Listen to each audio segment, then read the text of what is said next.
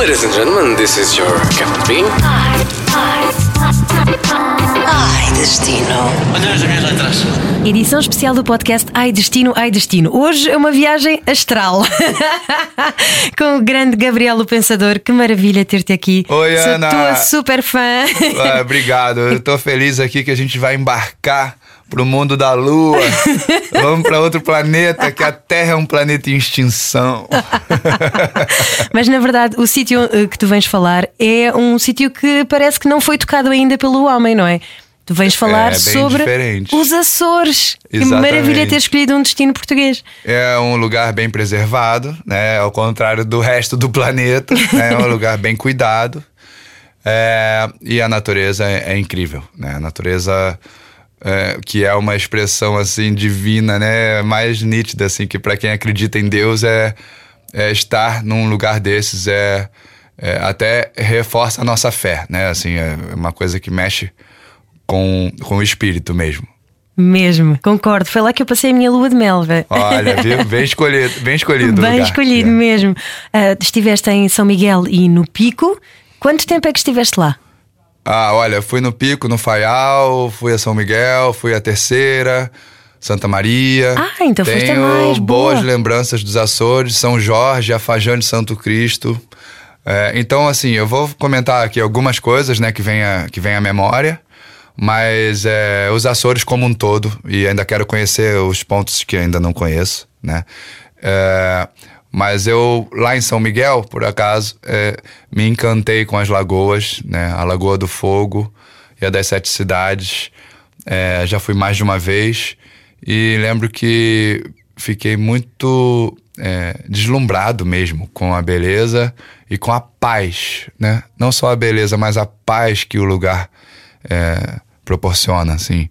Você para e escuta o barulho dos pássaros, né? Os pássaros típicos ali dos Açores e fica é, realmente anestesiado, né? A lua, eu lembro que peguei a lua cheia lá também. É, fui ver Furnas, né? Que tem a, a água quente que sai da- de dentro da terra e tudo.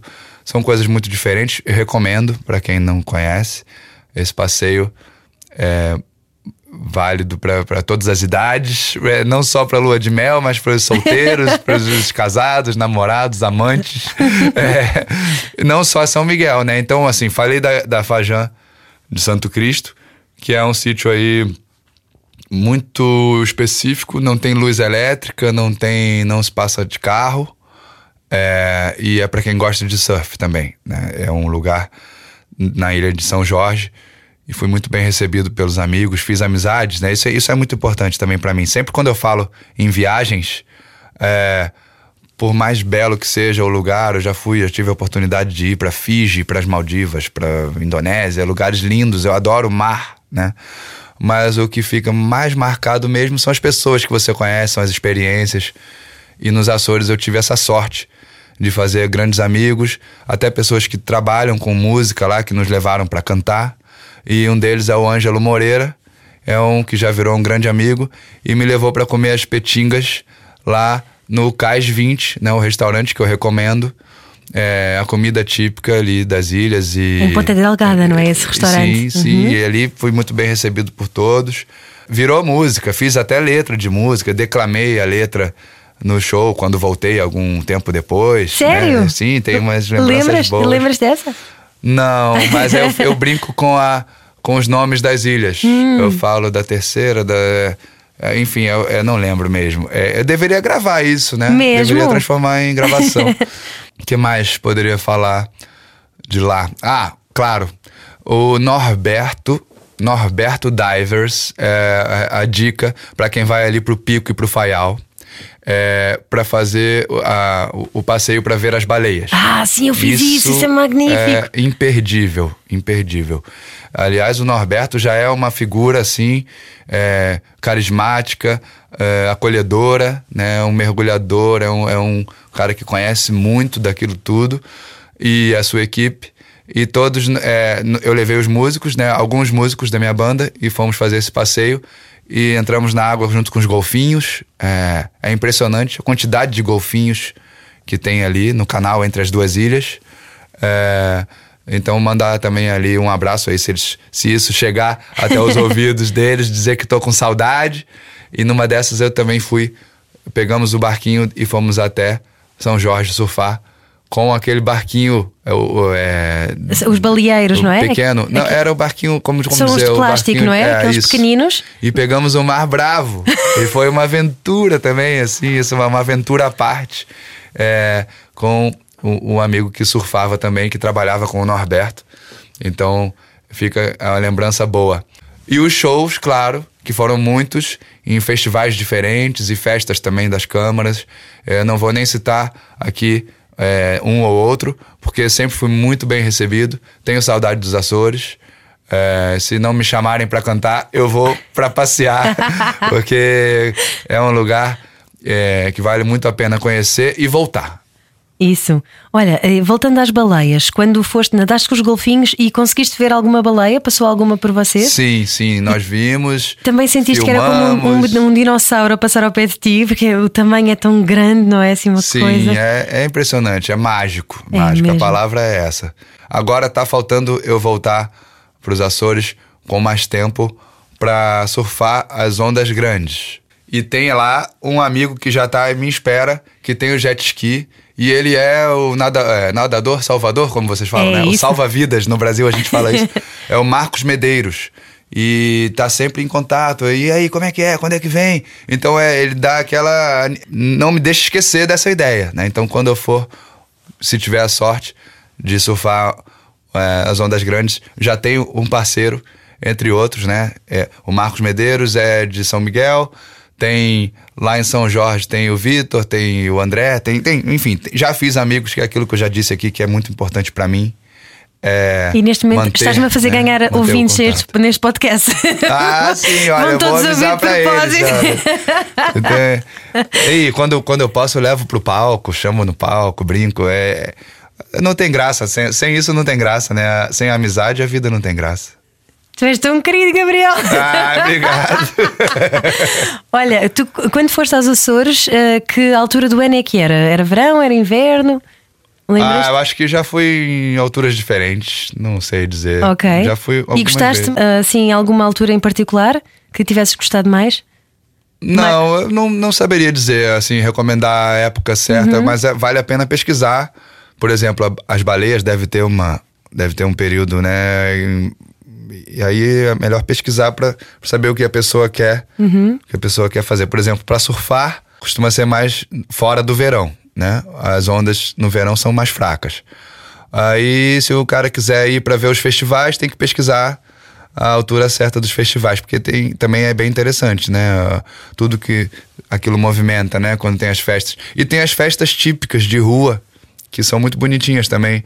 Tem uma que eles põem flores nas ruas todas. Ah, não me lembro se isso foi no Faial ou, ou no Pico. É, e outra coisa, quero voltar para subir o pico, que eu não subi. Eu preciso ir lá para subir o Morro do Pico. Boa. Olha, hum, estou sempre a voltar a este assunto das baleias, porque eu, eu- no meu caso foi uma experiência também transcendental. Ah, o que aconteceu foi, ah, entramos naqueles baleeiros que são uns botes de plástico, não é? Uns barquinhos muito indefesos e que tu pensas, isto, se isto vira, pronto, morreu, não é? E vamos para Mar Alto, verdade? E, e estão hum, cerca de 10 pessoas num bote de plástico. Foi a mesma coisa contigo? Sim, o nosso, nessa altura tinha pouca gente, é, éramos eu e dois, e uns três músicos e, e a equipe do, do mergulho. né? Não Ok. tava todo mundo. Mas era esse barquinho aí mesmo, exatamente. Exatamente. E veio assim alguma perto de vocês? Sim, a gente viu primeiro uma adulta e depois, logo em seguida, três filhotes juntos, assim, parados, bem tranquilos. E, e aí depois fomos ver os golfinhos. E eram muitos, eram dois tipos de golfinhos. Primeiro um, um grande, mais escuro, e depois aquele mais cinzento. E eram, eram muitos, São os muitos, muitos. e- é. E entramos na água com os golfinhos. O meu baterista e o meu DJ ficaram com medo, saíram logo. E, e também a culpa foi minha, porque eles não têm, eles não têm hábito de, de entrar no mar. É, eu surfo, já, já mergulhei outras vezes. E eles entraram assim, eu fui atrás. E eles estavam com medo, medo dos golfinhos. E aí eu peguei e peguei a perna do, do, do baterista e assustei. Meti as unhas na, no calcanhar dele. Ele, ah, que isso? Aí já ficou sem fôlego, já perdeu o fôlego, já, já vou voltar pro barco. Aí eu falei, não, calma, cara, se acalma, vale a pena, você nem viu os golfinhos. Não, não, não. Eu vou voltar pro barco. Eu vou voltar pro barco. já vi, já vi, já vi. é que mete medo mergulhar em mar alto, não é? Mete medo, impõe sim, respeito. Sim, sim. Mas pronto, tu como és surfista já falas com o mar tu cá tu lá. Ah, eu como se diz cá conversei muito com os golfinhos, ele olhou para mim, olhei para ele. Ei, olha aí, quem tá aí? Oi, então, como é que é? Tal, olhou. Mas olha, curioso, eles param e olham mesmo. E, e fica bem próximo. Ele fica pertinho assim. E agora me lembrei de uma história curiosa quando eu fui a Fernando de Noronha, no Brasil. Tem a Baía dos Golfinhos, que já há muitos anos é, é, é, é proibida a, a, a, entrada dos barcos na Baía. Você não, é, não pode entrar de barco na Baía dos Golfinhos hoje. E não sei nem se pode entrar mergulhando lá. Mas quando eu fui aos 11 anos de idade, ou 12, é, ainda podiam entrar os barcos na Bahia, onde ficam muitos golfinhos. Quando o barco entrou na Bahia, eles vieram em volta, e eu nunca tinha visto um golfinho na vida assim, e um dos, dos adultos que estavam no barco já, já se preparou para pular com o snorkel. E eu perguntei, mãe, posso pular? E ela deixou.